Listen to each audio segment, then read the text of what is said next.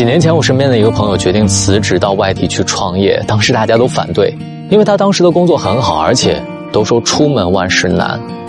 面对家人的失望、朋友的劝阻，甚至女友的决裂，他不是没有动摇过，也不是完全有把握，但是他也清楚的知道，一旦决定出发，就没有了退路。他在这个过程当中学会了照顾好自己，学会了给自己加油打气，也学会了一个人坚定前行。去年他终于熬出头了，见到我的时候，我认为他那个时候就是最好的状态。他在外地闯出了自己的一片天地。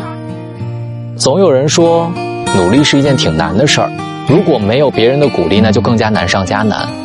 可是，真正的努力从来都不是借助外力。